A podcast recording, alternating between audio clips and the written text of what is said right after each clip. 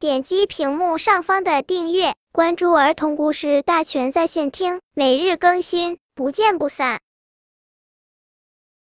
本片故事的名字是《宝石哪里去了》。花公鸡捡到一颗亮闪闪的宝石，它用嘴叼着，准备上街去卖掉。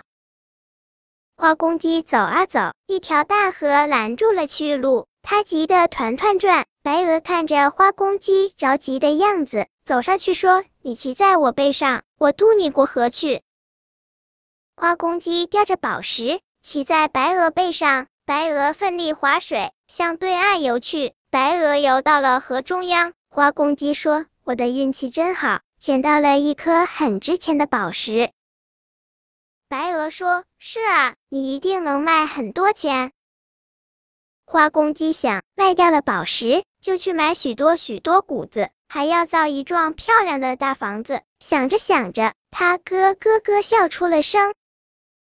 白鹅把花公鸡渡到了对岸，花公鸡急急忙忙赶路，直奔街上。他对宝石店的金丝猴老板说：“我捡到一颗大宝石，请你帮助评个价卖掉。”金丝猴对花公鸡说：“好啊，请把宝石拿出来看看吧。”金丝猴这么一说，花公鸡一下傻了眼，因为他的嘴里哪里还有什么宝石？他自言自语的说：“我的宝石一直在嘴里叼着的。”怎么就不见了呢？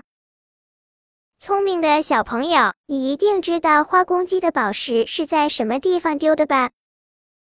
答案：花公鸡骑在白鹅背上得意洋洋说话时，嘴一张，宝石就掉到了河里。